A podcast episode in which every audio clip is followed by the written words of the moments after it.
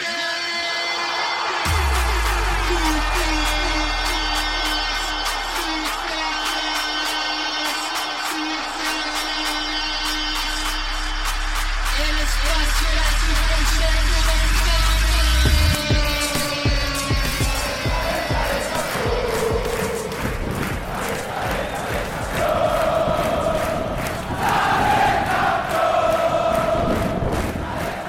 Muy buenas amigas y amigos de Footcast, el espacio del fútbol centroamericano. Les saluda José Gregorio Soro y hoy estoy, como siempre, en la compañía de Randall Sánchez. Bienvenido, Randall.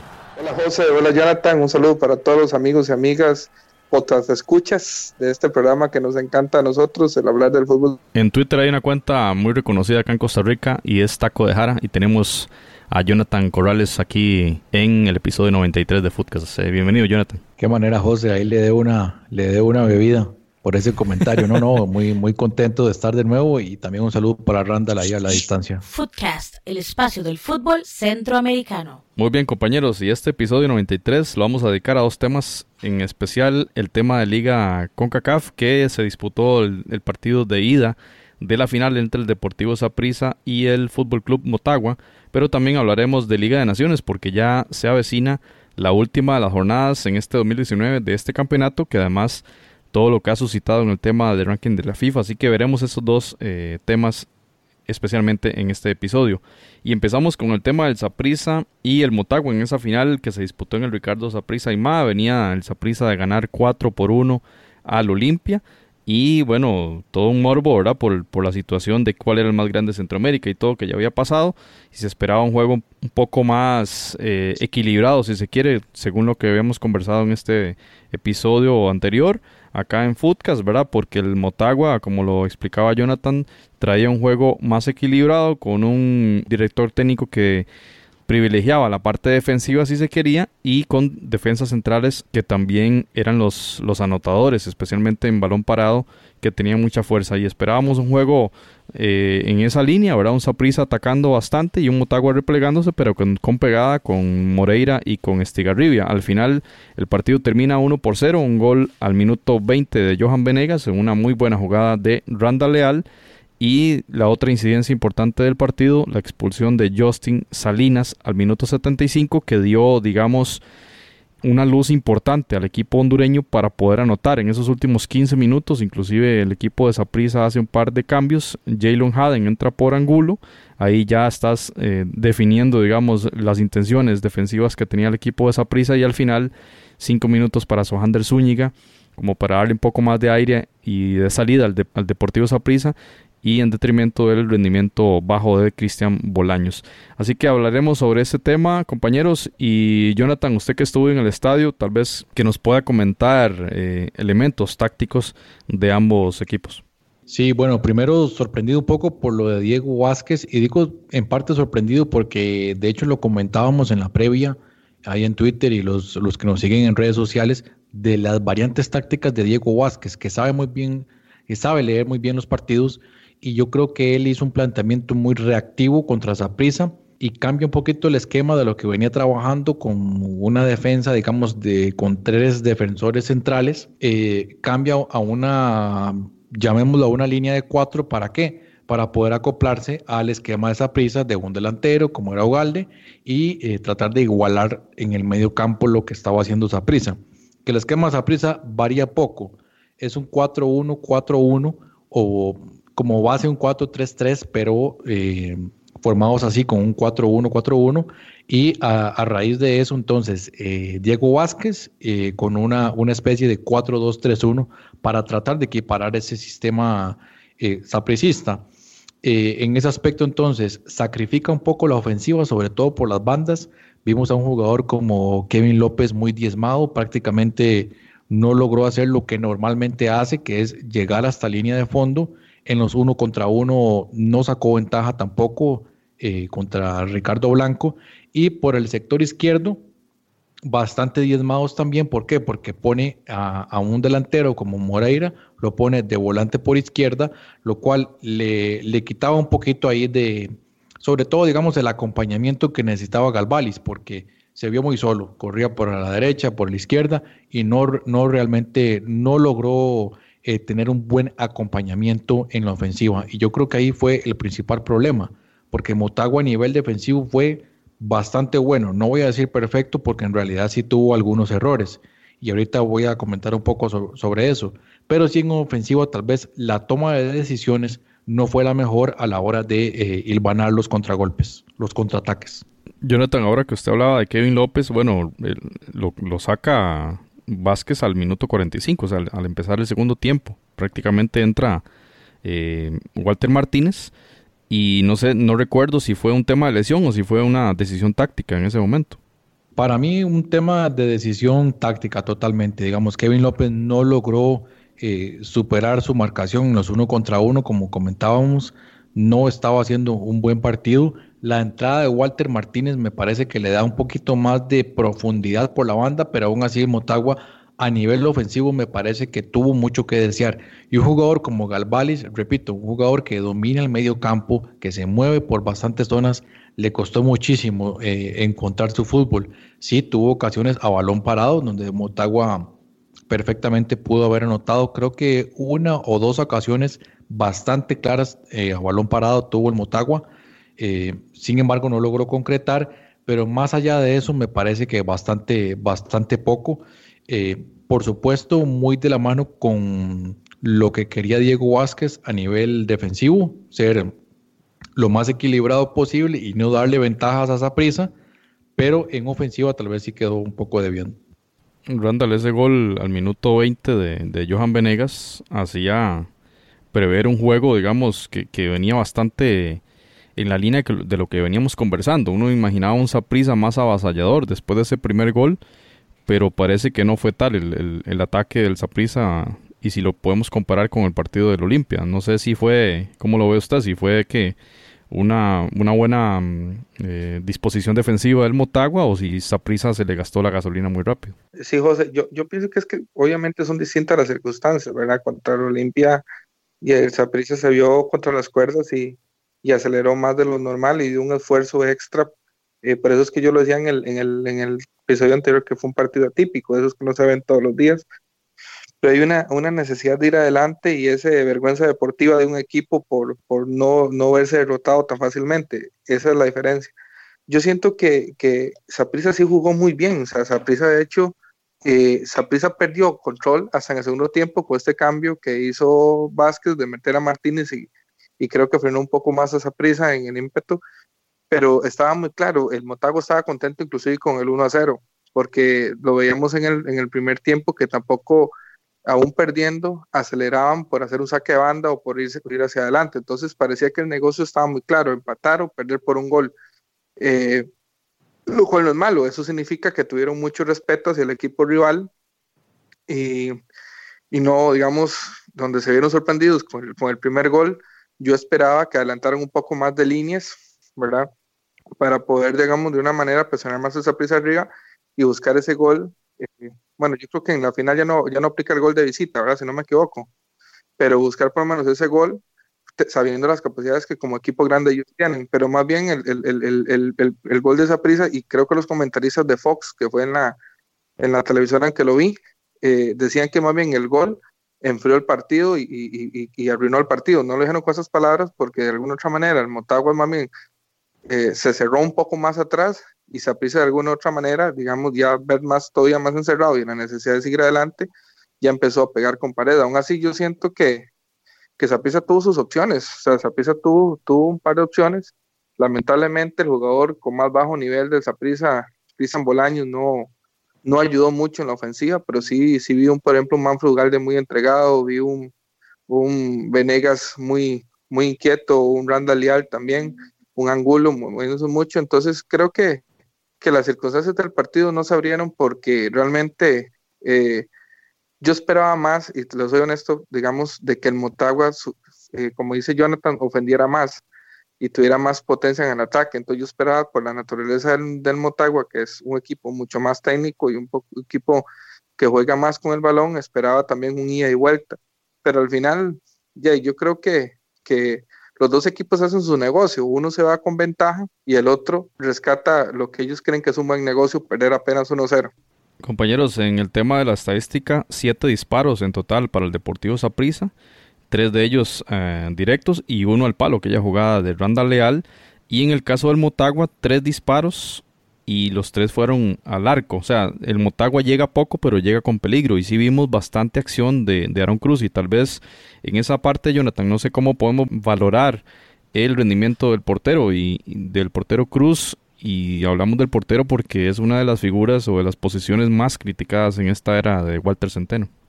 Me parece que sale muy bien librado, a pesar de que, bueno, en este partido contra el Motagua me parece que tuvo ahí un pequeño error en uno de los tiros libres, él la suelta, pero en, la, en el rebote él es el que logra salvar la, acción y, ahí los compañeros lo, lo celebran y le dan las, gracias prácticamente. Eh, me parece que sale muy bien librado y algo que para mí es muy importante y es fundamental en un equipo como el Saprissa es la parte mental. Si el jugador se cae en la parte mental, ahí no lo levanta nadie ya. Y una afición tan, bueno, ustedes usaban la palabra cruel, ¿verdad? La afición de Saprissa a veces es un poquito cruel, es, es bastante exigente y usted comete un solo error y ya el resto del partido está encima suyo, lo cual es muy difícil. Y créanme que no todos los jugadores logran sobreponerse a algo como eso. Y me parece que Aaron Cruz, por lo menos así lo, noto, eh, lo veo como, como un jugador ya bastante maduro y que ya pasó un filtro, sobre todo en ese aspecto mental donde eh, un error, digamos, no lo va a hacer caer y eh, adicionalmente a eso, más bien está intentando recuperarse y ganarse la titularidad por sobre, digamos, el, portero titular que, venía haciendo eh, Kevin Briseño. Que dicho sea de paso, tuvo una lesión en el calentamiento previo al partido que disputó el Saprissa el fin de semana en Jicaral. Eh, compañeros, sigamos con el tema de estadística. Saprissa fue el, dueño de la pelota, eh, al igual que, que contra el Olimpia, 62% de posesión, contra un equipo que se replegó bien atrás y que apostaba también por la, por la velocidad y por esas torres que tenía también en pelota parada, podían atacar y ofender bastante al Saprisa. Sin embargo, eh, bueno, creemos más bien que es, es coherente con la estrategia que habíamos analizado, ¿verdad? Este, estos datos de posesión de pelota y también en virtud de las, eh, digamos, fortalezas del Saprisa, y lo mencionó muchas veces Diego Vázquez, ¿verdad? Que Saprisa sabe manejar muy bien la pelota sabe llevar bien, hace una buena distribución de juego. Pero un dato interesante, la efectividad de pases en este juego fue del 88, 87% en las tiendas moradas versus el 93% de efectividad en el partido anterior. O sea, Saprisa tuvo, si bien un poco más de pases realizados en todo el partido, tuvo menos eh, pases bien efectuados. Y ahí yo creo que chocaban contra, contra un muro defensivo muy bien establecido del equipo de Vázquez y vimos muchos eh, pases cerrados de Randall Leal y muchos pases cerrados de Cristian Bolaños y ese tema de Bolaños que hablaba ahora Randall eh, es preocupante, ¿verdad? Lo, lo comentábamos ahí en el, en el partido que ese cambio de Bolaños llegó tardísimo, al minuto 85, y Sohander ahí esperando en, en la banca impacientemente, este, un jugador que fue fundamental en la remontada contra el Olimpia. No sé, Randall, ¿cómo podemos analizar el tema de Bolaños? Si es que eh, Walter Centeno le da, le tiene mucha fe en virtud de la experiencia y, de, de, cómo lograr sacar adelante un partido de estos, donde se requiere justamente de eso, frente a un jugador novato, si se quiere, que de hecho está a préstamo en este equipo como lo es Ujander Zúñiga. Sí, yo, siento que va por ahí. Eh, digamos, Walter Centeno le respeta su, su trayectoria y, y, su capacidad, digamos, porque independientemente si Bolaños ya por su edad o, está pasando por un mal momento, creo que incluso está mental, porque lo vimos intentar eh, jugadas que no le salían o lo vimos hacer un par de faltas, inclusive si no me equivoco, creo que hasta amarilla le sacaron en una, ¿verdad? Entonces sí lo, lo vi muy ansioso. Creo que a Bolaños, a pesar de su experiencia, sí le está pasando un poco de factura la presión que la afición está ejerciendo sobre él y la misma prensa costarricense sobre Bolaños. Pero Bolaños, digamos, si yo fuese el entrenador de esa prisa, Bolaños sería ficha mía y sería titular, porque Bolaños históricamente ha sido un jugador diferente, un jugador que ha jugado Champions, ha jugado segunda ronda de Champions con el Copenhague, jugador dos veces o tres veces mundialista, eh, saca muchas veces campeón nacional, eh, tercer lugar en un mundial de clubes. Sea, Bolaños es un, jugador realmente de muchas, de muchas condiciones. Entonces también desperdiciar un jugador de la calidad de Bolaños. Quizás Centeno no se juega el chance. eh, quizás en este momento su relevo es su Hander Zúñiga, Su, relevo natural. Sin embargo, su Hander Zúñiga eh, sigue siendo un jugador muy joven y sigue siendo un jugador que tal vez hoy te pueda hacer un partido muy bueno, ¿verdad? Porque tiene las condiciones, pero tal vez el siguiente se lo, come, se lo puede comer un poco la ansiedad o la inexperiencia. Entonces yo creo que por ahí Centeno quizás eh, quiso apostar a lo, a, lo, a lo, malo conocido que a lo bueno por conocer, ¿verdad? A lo viejo conocido, a la vieja fórmula.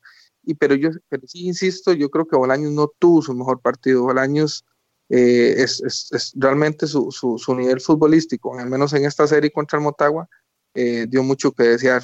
Entonces, pero yo creo que va por ahí, José, que, que, que Centeno sabe lo que Bolaños puede dar. O sea, Bolaños por algo, por algo ha sido, digamos, todo, digamos, desde que Bolaños debutó con la selección mayor, salvo en la época de Pinto, que se inventaba sus lesiones o no sé qué, que no volvía, que no venía a Costa Rica y que al final Pinto lo perdonó, lo lleva al Mundial, pero Bolaños siempre ha sido unos procesos de selección, siempre ha estado en los procesos de selección y los equipos donde él ha jugado en, en Dinamarca, en Suecia, en Noruega, en, la MLS, siempre ha sido titular.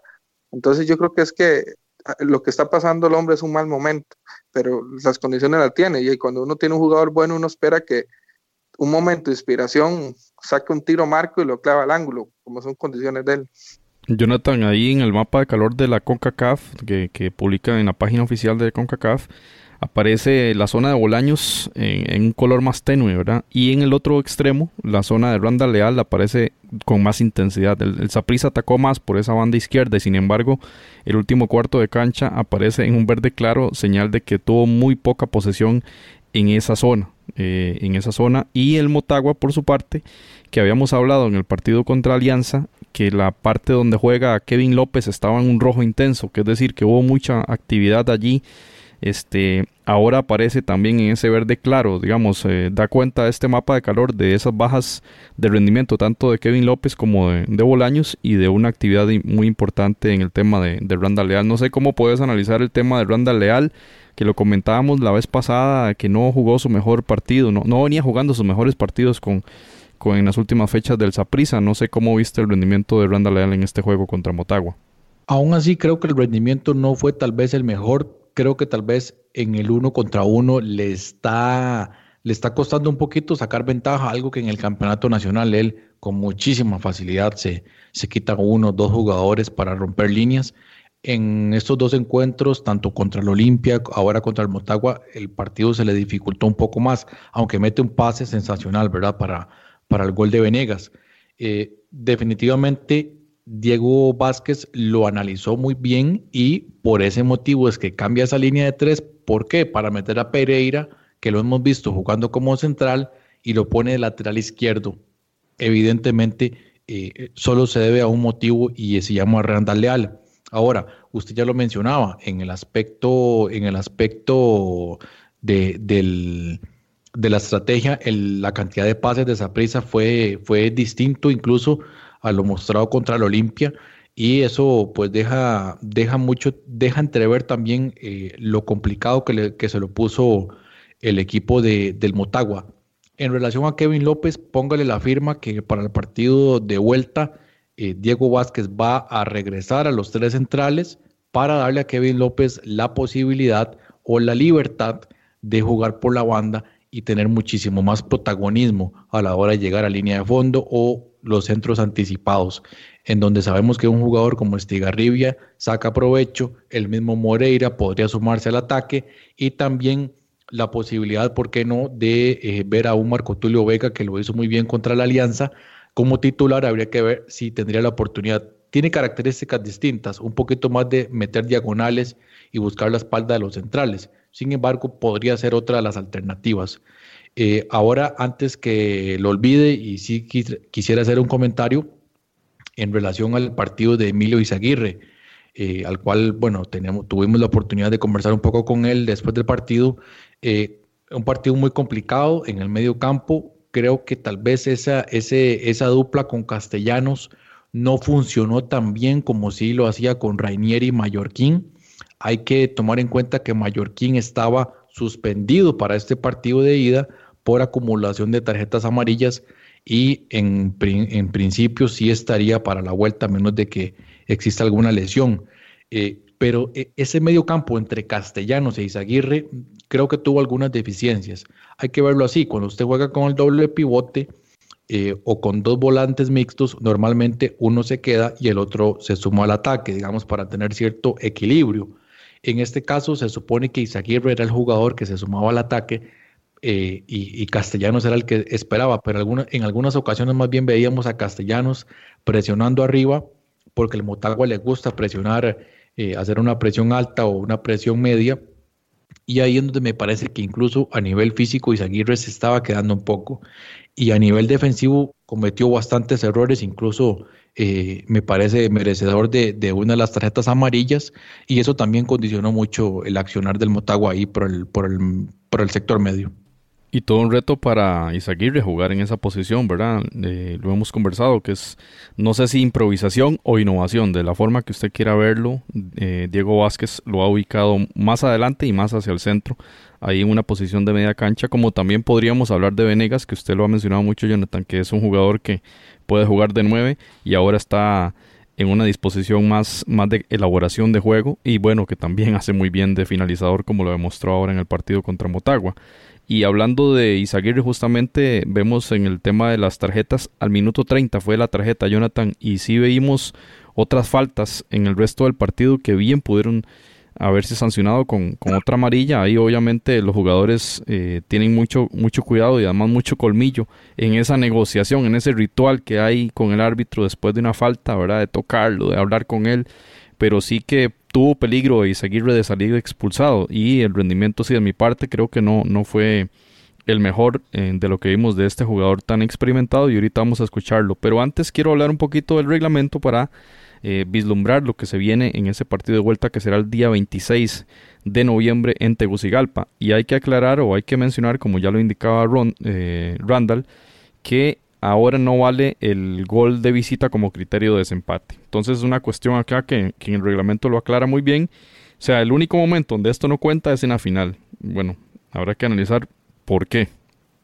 Eh, vamos a ver, en el tema de si hay empate global, entonces, por ejemplo, un 2 a 1, un 2 a 1 del Motagua en el día 26, sería un 2 a 2 en el global, eh, obligaría a ir a tiempo extra. Entonces aquí hay otro, otro cambio en el reglamento, digamos, para efecto de esta fase, la fase de definición, la fase de final. Eh, en, otras fases anteriores, semis, cuartos, octavos, y en la ronda preliminar se iba a tiros de penal directamente, como sucedió con, el, con San Carlos, como sucedió con Herediano y el Waterhouse.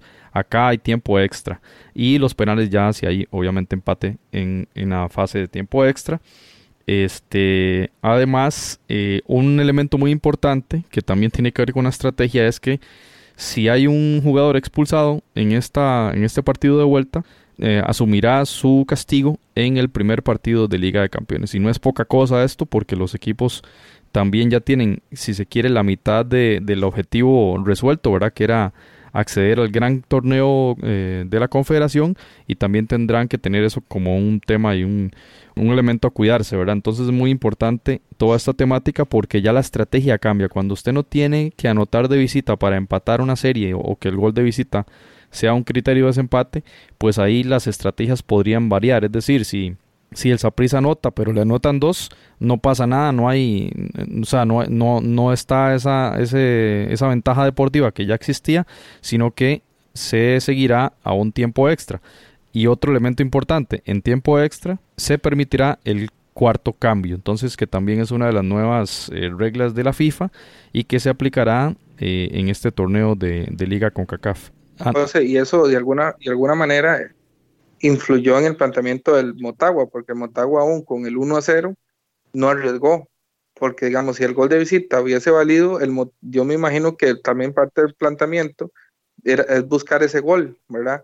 Que le pueda dar esa ventaja deportiva cuando, cuando, cuando cierren en casa, pero de alguna manera, ok, nos hicieron un gol, no pasa nada, seguimos igual, seguimos sosteniendo el partido, perdiendo tiempo en algunas jugadas y cuestiones así, porque ya eh, ir a buscar un gol de visitante no nos da, no nos da ventaja. Entonces quizás eso hace que pierda un poco de, digamos, de, de, vértigo este tipo de, de, encuentros, al no existir ese, ese plus del gol de visitante. Randall, eso le iba a preguntar, y, si vemos las declaraciones de Centeno, dice que, que bien bien pueden aguantar un 0-0 para ser campeones, que no será la primera vez que alguien quede campeón con un 0-0. Yo creo que hacía una clara referencia a cómo San Carlos le ganó la final del torneo Clausura 2019. Pero eh, no sé cómo puede usted vislumbrar ese partido de vuelta para entrar un poquito y ponerle así como una pimienta, porque ya lo veremos en otro episodio ya con detalle, pero ¿cómo ve usted ese, juego de vuelta, Randall? Mira, obviamente eh, eh, obviamente un Motagua buscando el empate, porque aunque haya sido 1-0 sigue siendo desventaja. Entonces yo me imagino un Motagua, eh, ya digamos, presionando más arriba, presionando, como dice Jonathan, es un equipo que le gusta presionar en la salida. De hecho, lo hizo en este, en este partido, solo que Saprissa tuvo muy buen toque balón, un par de errores ahí de, creo que fue de Randall, eh, de, de, Blanco, que regaló una bola en un contragolpe, ¿verdad? En este toque, pero pero fuera de ahí, por ejemplo, eh, eh, es un equipo que presiona arriba. Entonces yo me imagino que, recordemos que en Centroamérica todavía somos, eh, nuestros jugadores son todavía muy emotivos y todavía las gradas influyen y todavía el ambiente, de, el ser local y toda la cuestión. Entonces eso muy posiblemente va a inyectar al jugador del, del, Motagua para de alguna otra manera tener, ejercer más presión, jugar más fuerte, marcar más fuerte al, al Saprissa. Pero yo, yo a veces yo no veo, por ejemplo, porque se ha manejado, quizás por el profundo respeto que la gente, que nosotros en Costa Rica tenemos hacia el fútbol hondureño, por la calidad de jugadores que tiene y la calidad de equipos que son. Entonces mucha gente vio como muy pesimista este 1 a 0, ¿verdad? Pero hay que entender, 1 a 0 sigue siendo ventaja. Entonces, ¿qué sucede? Que entonces, digamos, no lo mismo que como haciendo referencias a final, San Carlos a prisa, que San Carlos saca el empate en esa prisa, entonces prisa tiene que ir a buscar su resultado de visitante. En este caso, Saprissa puede manejar esa, esa ventaja y si lo logra hacer de una manera más inteligente, aprovechando los espacios que puede dejar el Motagua y con un buen toque de balón, tal vez aguantando un poco la presión de los primeros minutos, perfectamente Saprissa puede no solamente controlar esa ventaja, sino aumentar. Entonces, ¿por qué? Porque ya ahora sí va a ser un partido más de ida y vuelta, porque la naturaleza de esa prisa, aunque ahora Centeno nos ha demostrado en algunos partidos del Campeonato Nacional que si tiene que meter seis defensas para defender un resultado como hizo un Cartago, sigue siendo todavía un equipo de vocación ofensiva. El ADN que Centeno le, ha impuesto en, un año de tener al equipo, todavía, digamos, y por la calidad de jugadores que tiene, Saprissa no es un equipo, digamos, que, yo me lo vea defendiendo 11 contra 11, eh, línea de 11 atrás, ¿verdad? Entonces, perfectamente, eh, obviamente no con el ímpetu que puede tener cuando juega en el estadio Ricardo Saprissa, cuando juega de local, o cuando juega en la Liga Costarricense, donde es el equipo grande, ¿verdad? Pero creo que puede ser ventajoso y creo que puede ser un partido más de, de vuelta y el equipo que cometa menos errores o que logre apaciguar un poco esa emotividad que puede generar un ambiente, pues todos sabemos que los cualquier partido excesivo en tierras hondureñas, o sea, es un partido de mucha tensión en las gradas y de mucha presión. El equipo que logre mantener esa ansiedad, yo creo que puede salir pues adelante, pero sí me imagino ya un partido más de ida y vuelta no tanto de espera como, digamos, se dio acá, un equipo tratando de atacar y el otro tratando de sacar un resultado, digamos, que le fuese más favorable. Sí, y ahí es donde tal vez en, el, en ese ida y vuelta un jugador como Johan Venegas pueda sacar un poco más de ventaja, el mismo Randall Leal. No sé si Bolaños va a llegar a ese partido, podría ser que su Ander Zúñiga le gane la, eh, el duelo individual, eh, pero, pero sí va a ser un partido muy interesante y totalmente distinto a lo que vimos. Ahora, cierro mi comentario nada más en relación a esa prisa. Eh, el tema de Marvin Angulo me parece que viene en un buen nivel, en un buen estado de forma y ya, eh, un llamado a la selección bastante, bastante bueno para él. Eh, lo de Manfred Ugalde, de nuevo, me parece un, muchacho con unas cualidades impresionantes a nivel físico. Usted lo ve, el muchacho tiene, tiene una, una contextura física pues bastante importante. digamos que no tan normal a, esa edad y usted lo ve chocando contra defensores del nivel de un, de un Montes o de un Denis Maldonado eh, y lo, haciéndolo muy bien, aunque en el segundo tiempo ya ustedes vieron que él fue mermando, entró David Ramírez, que también viene jugando bien, más bien a mí me sorprende que no, que no tenga más minutos en estos partidos. Algo que Centeno no sé, pero a mí me da la impresión de que Centeno en los cambios durante el partido a veces no voy a decir que es que le cuesta leerlos, por supuesto que lo sabe, pero tal vez tarda mucho en hacer las, variantes. Y con respecto al equipo del Motagua, sí, por supuesto que va a salir mucho más ofensivo, va a cambiar de sistema táctico, probablemente el regreso de Mallorquín, eh, Denil Maldonado comandando la defensa, un jugador con unas cualidades que, lo digo muy sinceramente, me parece que en Costa Rica no tenemos un defensor con esas cualidades, que va bien por arriba, es fuerte, sabe salir jugando con la pelota, eh, me parece pues bastante bueno.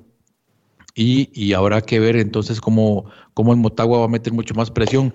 Y con respecto a esa prisa, tal vez una de las, de, las dudas que quedan es en relación con la expulsión de Salinas, ver cómo Centeno va a resolver eso, porque Ricardo Blanco, siendo de perfil derecho, está jugando por la izquierda, hay que ver si va a mantener eso, o, tal vez incluir a un eh, Luis José Hernández o tal vez meter a Audrey David como lateral derecho, aunque Audrey David, eh, Audrey David ha sido de los pilares en la defensiva sapricista, y también resaltar nuevamente el partido de Alex Robinson, que con todo lo que lo hemos criticado, con todo lo que ha sido criticado también por su propia afición, aún con gripe, porque jugó en gripado, o sea, lo, lo, escuché en, la, en, en, zona mixta después del partido, eh, afectado por, por una gripe, y para mí el jugador del partido. O sea, fue clave, un muy buen partido. Fue clave también para detener a Benguche, cosa que a mí me sorprendió enormemente. Jonathan, quería hacer una pregunta así rápida.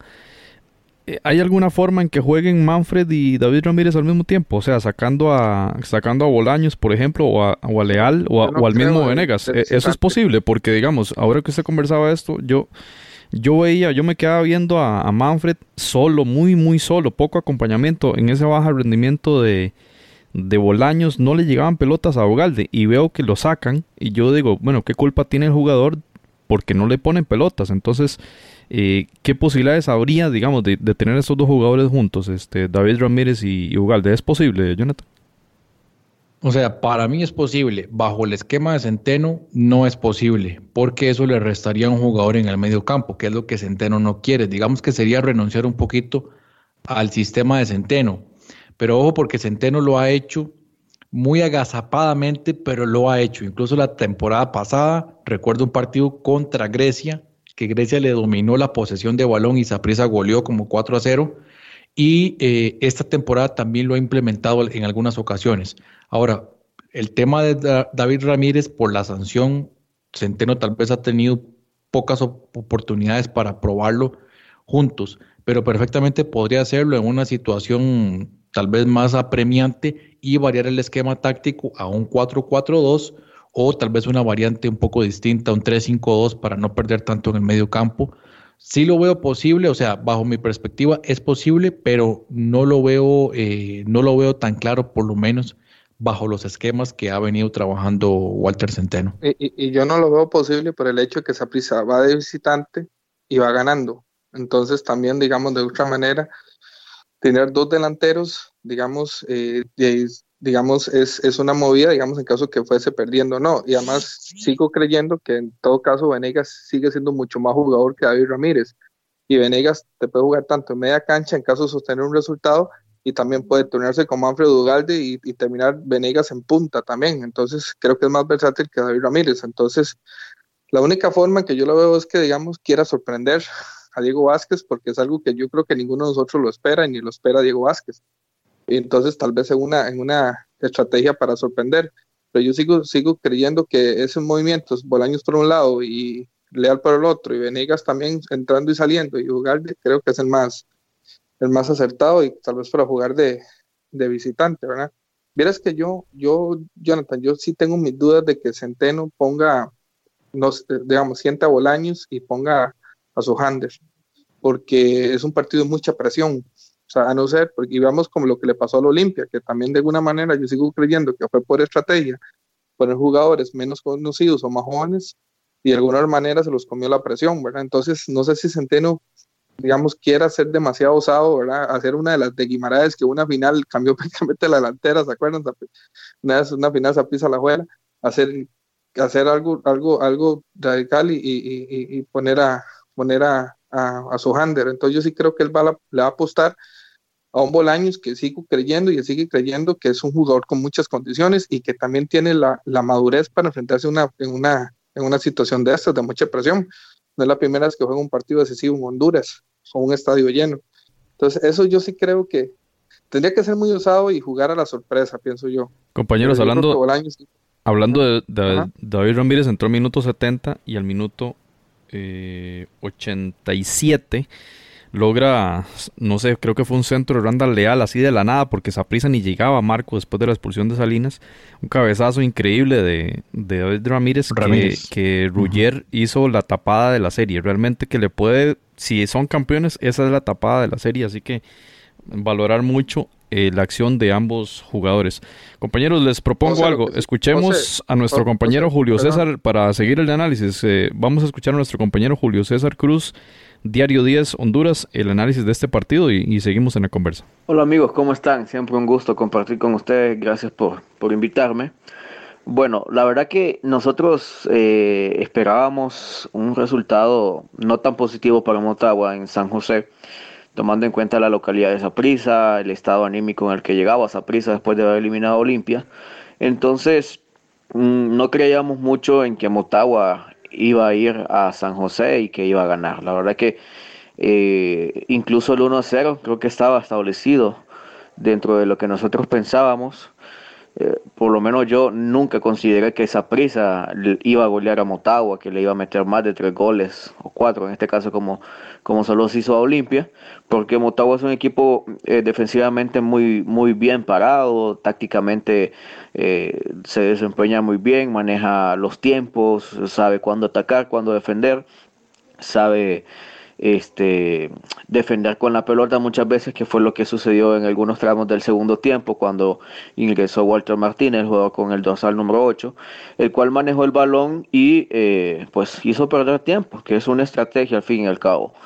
Em, un resultado muy corto para Saprisa, creo que aquí Motagua eh, tiene la de ganar porque ya vuelve al Estadio Nacional, porque ya es local, va a estar con, va a estar con 25 mil personas en el Estadio Nacional. Y la verdad que este Saprissa no es como el de hace años, que metía miedo en el área. Sí le ganó 4 a 1 al Olimpia, pero un Olimpia que no, no manejó esa, esa gran ventaja que tuvo. Entonces, yo la verdad creo que Motagua lo remonta acá y que lo gana. No sé las formas, no sé si se van a ir a tiempo extra. No me animo a decir de qué manera, pero sí considero que Motagua es favorito y que Motagua puede dar la, la vuelta olímpica en su casa. Randa, el comentario sobre estas declaraciones de nuestro compañero Julio César Cruz de Diario 10.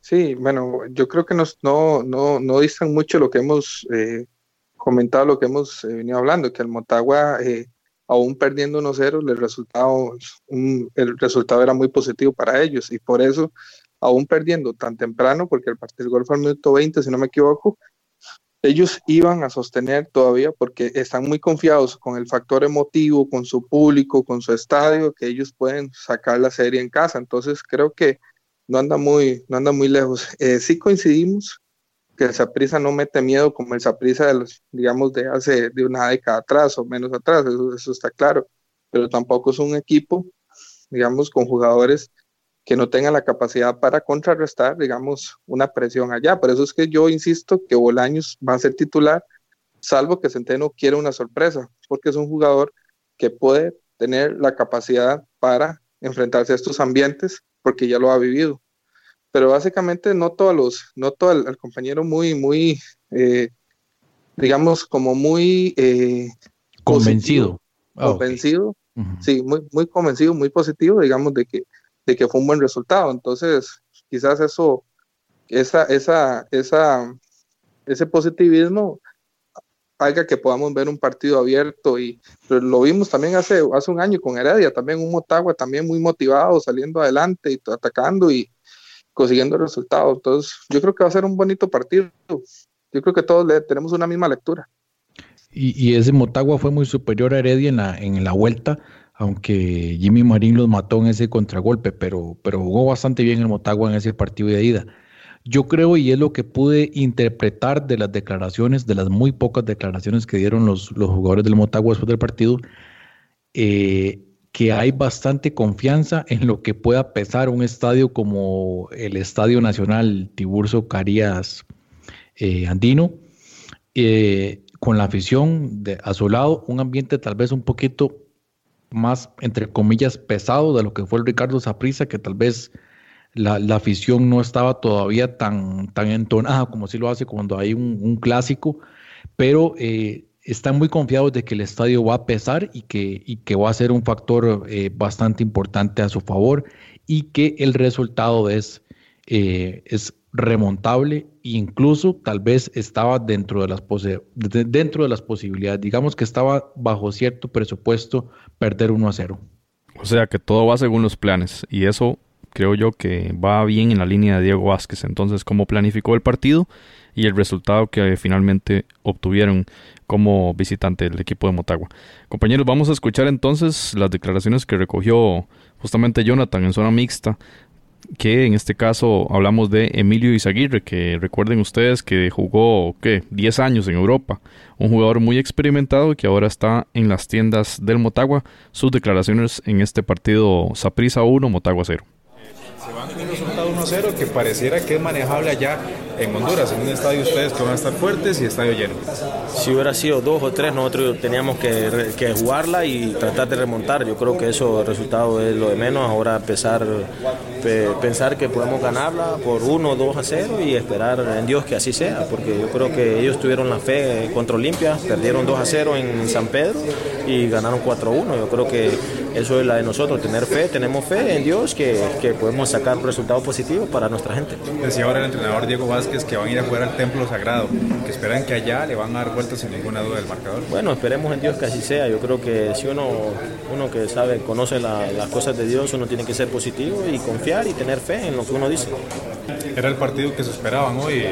Un Saprissa quizás más al ataque, pero quizás no tuvo tantas opciones de igual, se le pegaron bien atrás, era el partido que esperaban. Sí, claro, teníamos que controlar rápido, sabemos que ellos la manejan bien, que Vanegas, que que Bolaños, que Barriante la, la, filtra muy bien, que se mueven muy bien ellos por el centro, que nos salen a, hacer paredes y, gracias a Dios no fue, no fue más de dos goles, que eso, que eso fue importante para nosotros. ¿Cómo golpear a Zapriza allá en Honduras? Ganando, ganando 2 a 0, eso es lo importante, ganando, siendo contundentes cuando la tengamos y esperar en Dios que, que se dé. Bien, qué interesante escuchar a, a, Isaguirre y me llama la atención algunas cosas acá, bueno, principalmente esas referencias religiosas en su, en su interpretación del juego, ¿verdad? Que no es tan extraño en los jugadores, ¿verdad? Pero muy recurrente las referencias a Dios y, al, y, a la, y a la fe y a la posibilidad de la remontada, ¿verdad? Y también ese tema que lo mencionó ahora Julio César, lo mencionó también Diego Vázquez en sus declaraciones, el templo, ¿verdad? El templo que es el Tiburcio Carías y un llamado y una convocatoria que la afición del, del ciclón de las Águilas Azules se reúnan para hacer esto una fortaleza y poder ganar por lo menos 2 a 0 y, y, obtener esta copa que se les fue de la mano como acaba de, indicarlo Jonathan en la edición 2018. Eh, y ahí entonces uno detecta una esperanza, ¿verdad? Lo, lo que hablamos con, lo que escuchábamos de Diego Vázquez, una esperanza de que en ese partido de vuelta la afición va a empujar y el equipo va a ser suficientemente bueno para vencer a un Saprisa que quizá de visita no tiene la misma pegada, la misma fuerza y además en el tema del público, lo decía Vázquez, el público empuja no solo para alentar a sus jugadores, sino también para presionar al árbitro y, y lo mencionó en algunas jugadas de tarjetas amarillas que, el árbitro jamaiquino sacó sobre los jugadores hondureños, que según Vázquez fueron sacadas casi que por el público. Entonces, eh, muy interesante estas declaraciones de Emilio Izaguirre, que además, compañeros, en una radio eh, hondureña, Radio América, eh, a la llegada de a Honduras, habló o le preguntaron sobre el menosprecio costarricense a los jugadores.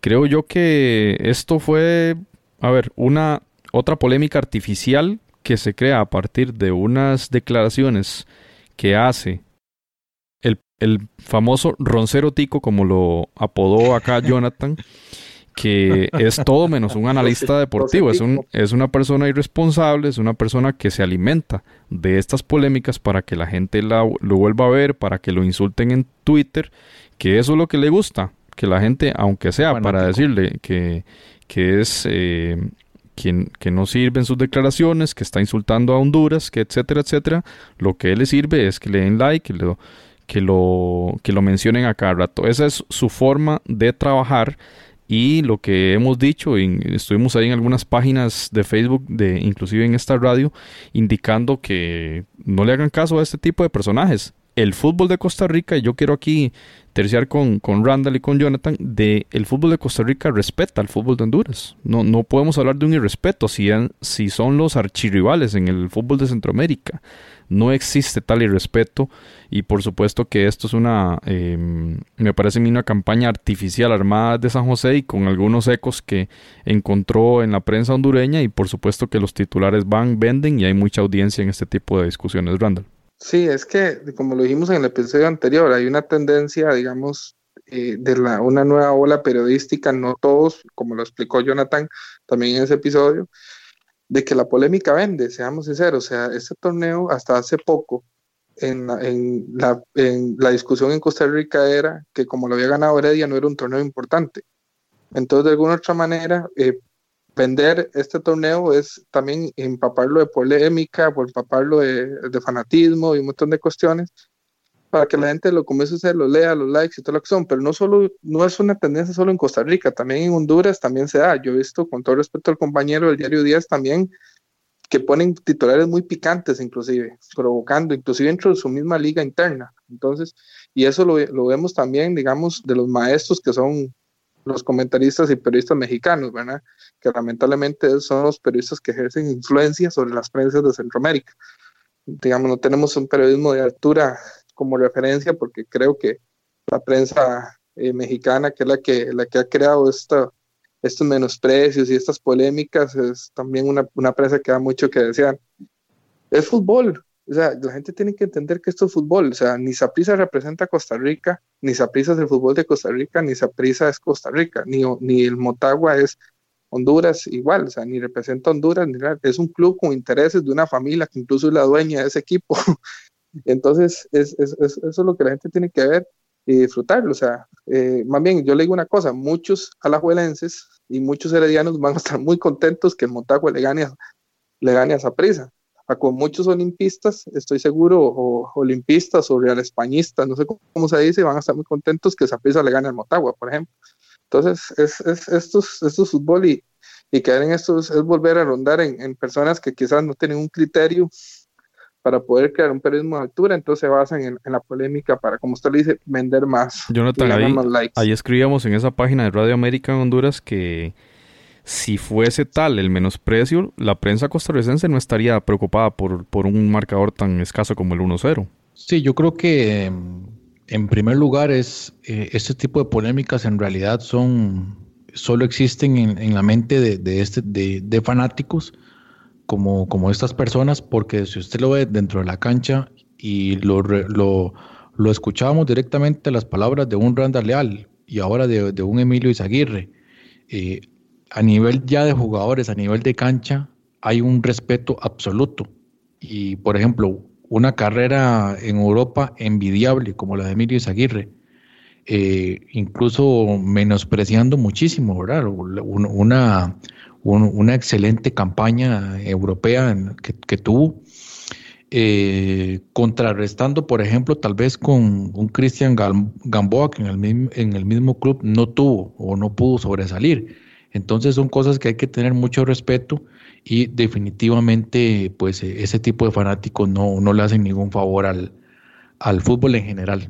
Aporta usted lo, usted lo ve, por ejemplo, vámonos del otro bando, las polémicas que se han querido crear entre quién es mejor portero, Memo Ochoa o Keylor Navas, ¿verdad? Y si usted ve los partidos Costa Rica-México, Chicharito sale abrazado con, con Keylor y, y, y, Ochoa a veces, los, los, jugadores que han estado en ligas de primer mundo eh, ya se conocen, se saludan, se entienden, se respetan. Y, entonces yo creo, yo creo que eso, es más de gente frustrada que no pudo jugar fútbol. entonces de alguna otra manera tratan de, de llamar la atención desde otra trinchera y de la manera poco adecuada. Mejor se dedicaran a trabajar en espectáculos, donde yo creo que les iría mejor. Sí, bueno, ya, ya lo hacen, yo creo, porque ese programa de concursos. Compañeros, vean, calendario, calendario de Saprisa y Motagua de aquí hasta el partido. Y es bastante intenso, me parece a mí. Bueno, ya el fin de semana Saprisa jugó en Jicaral y ganó 2 a 5. Así que sorteó bastante bien ese escollo y ya aseguró el segundo puesto en la tabla. Eh, fecha FIFA viene el 14 y 17 de noviembre. Y Saprissa tiene seis jugadores convocados: Ricardo Blanco, Randall Leal, Marvin Angulo y Johan Venegas a la selección de Costa Rica, Byron Bonilla a la selección de Nicaragua y Aubrey David a la selección de Trinidad y Tobago.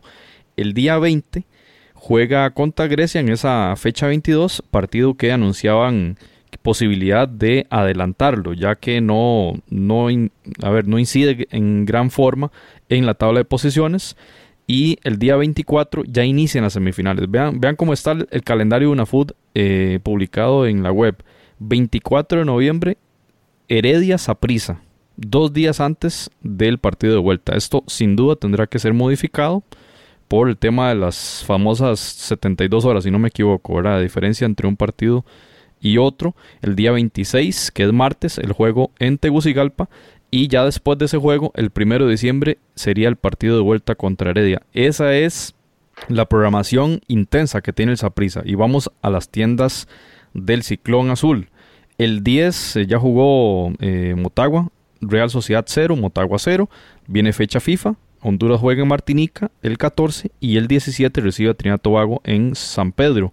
Tiene siete convocados: Maldonado, Pereira, Marcelo Santos, Félix Crisanto, Emilio Izaguirre, Héctor Castellanos y Kevin López. Todo el equipo prácticamente. Todos estos los mencionó Jonathan ahora en el análisis táctico que hizo del, del Motagua. El día 20 jugarán contra el Real de Minas en la última fecha de la, digamos, de la primera fase. Entonces, un juego, al igual que ese Saprissa Grecia, no tiene importancia. Probablemente utilicen a jugadores eh, de banca.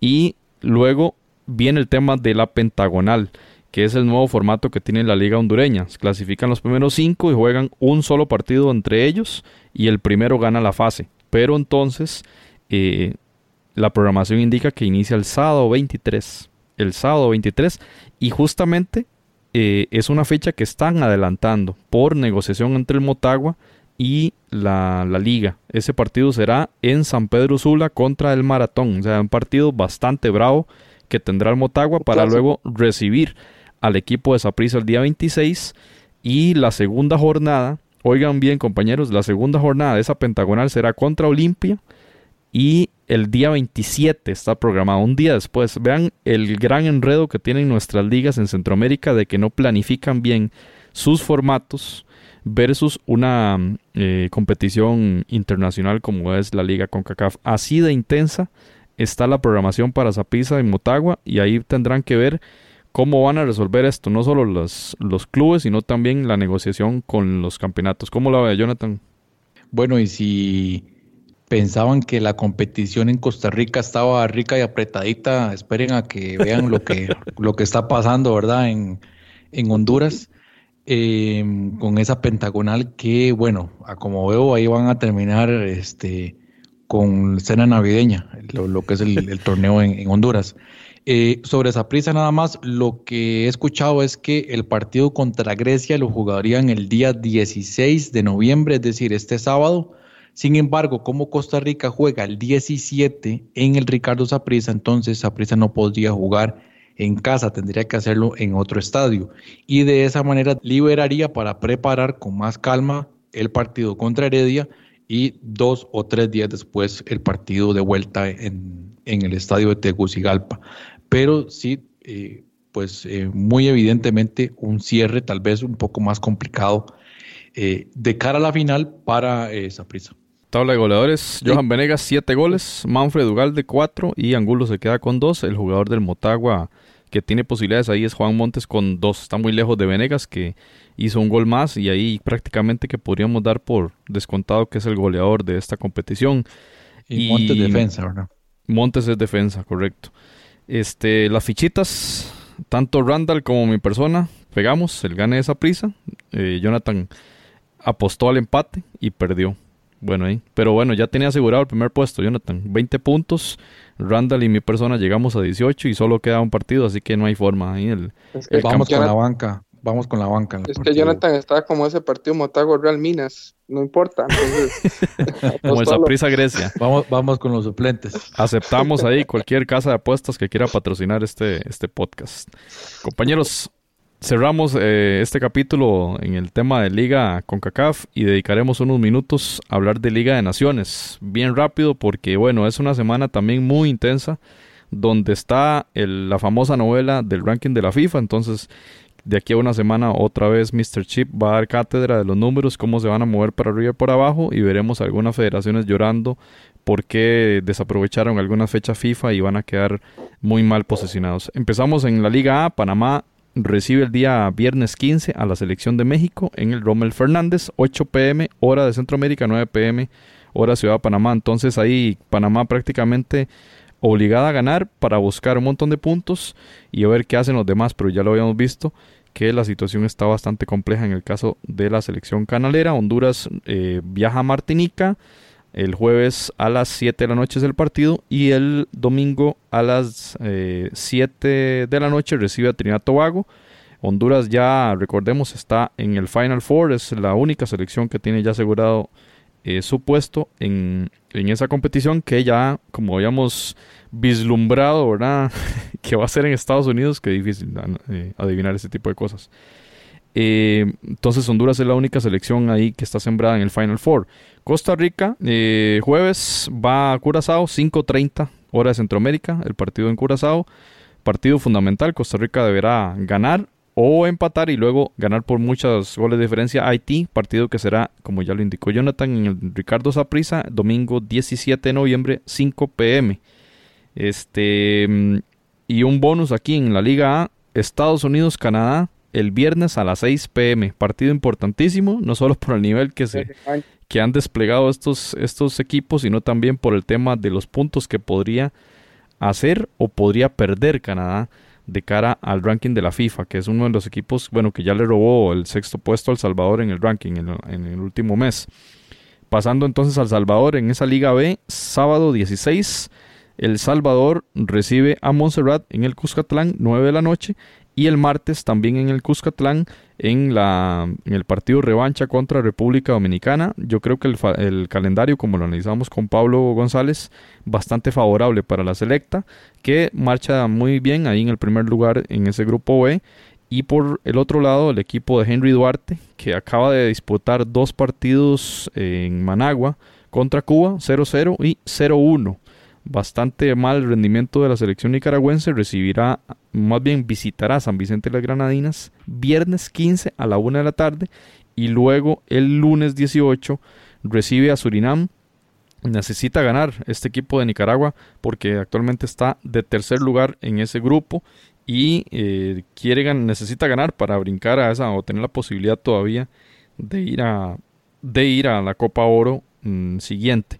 Y en el último de los equipos centroamericanos, Guatemala, que va muy bien en ese grupo con Puerto Rico y Anguila, pues recibe a Puerto, a Puerto Rico el día sábado 16, 7 pm en el Doroteo Guamush Flores y bueno, va a llegar a 12 puntos, así que apabullante este rendimiento de Guatemala que como ya lo hemos conversado no merece estar en la Liga C y va a brincar entonces a la Liga B, la selección chapina. Compañeros, es el panorama que tenemos en esta Liga de Naciones, no sé qué, qué apunte tienen de convocatorias y demás en, una fecha apasionante más de, la CONCACAF.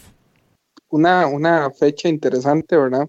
Eh, prácticamente en Costa Rica la sorpresa, ¿verdad? De que la lesión de Keylor Navas, que no viene eh, a jugar eh, los, los dos partidos con la selección, que, que no es noticia menor, no solo porque es el portero del Paris Saint Germain, sino porque prácticamente fue el que salvó a la selección de Costa Rica en, dos, en las dos fechas anteriores, ¿verdad? Entonces, eh, prácticamente sorpresa, ¿verdad? Y el resto de las, de las selecciones vienen, digamos, con sus, con sus cuadros estelares, son son torneos eh, que vienen, digamos que de alguna otra manera, eh, además de ejercer puntos en el ranking FIFA, son, son muy competitivos, entonces, y, también otorgan muchos puntos. Entonces creo que, que, muy, muy interesante, ¿verdad? Sobrado Guatemala, el caso de Guatemala, que ya lo vamos a ver en la Liga 2 el, el próximo torneo, ¿verdad? Y, y vamos a ver, el, eh, yo creo que la vista está puesta en este partido entre Panamá y México eh, Panamá haciendo la hazaña puede volver a retomar, creo, o no sé, Jonathan, que tal vez vos manejas mejor los números que yo, eh, tal vez voy a volver a retomar las posibilidades de llegar a una hexagonal, porque ganar a México son mínimo 10 puntos, si no me equivoco, ¿verdad? y, y el partido también de, de Canadá-Estados Unidos, que además de que es un partido de revancha, ¿verdad? Que inclusive viene desde la MLS, porque el sábado acaba de ganar un equipo de Estados Unidos, uno de Canadá, ¿verdad? Eh, y, y, hace poco eh, Canadá le ganó a Estados, entonces si Canadá pierde contra Estados, entonces de alguna otra manera vuelve a darle las esperanzas a El Salvador y a Panamá de volver a, a subir o acercarse a ese hexagonal. Entonces, sí, sí, sí se las trae esta liga con CACAF y El Salvador, y El Salvador yo creo que va a estar sobrado, El Salvador yo creo que va a ganar este grupo eh, creo que República Dominicana no le va, lo que sucedió allá fue un accidente del fútbol y creo que no le va a ejercer mucha resistencia a la selecta en el Cuscatlán y Nicaragua, no sé, este Henry Duarte que es como un dictador, ¿verdad? No sigue entrenador por más que sigue perdiendo, ¿verdad?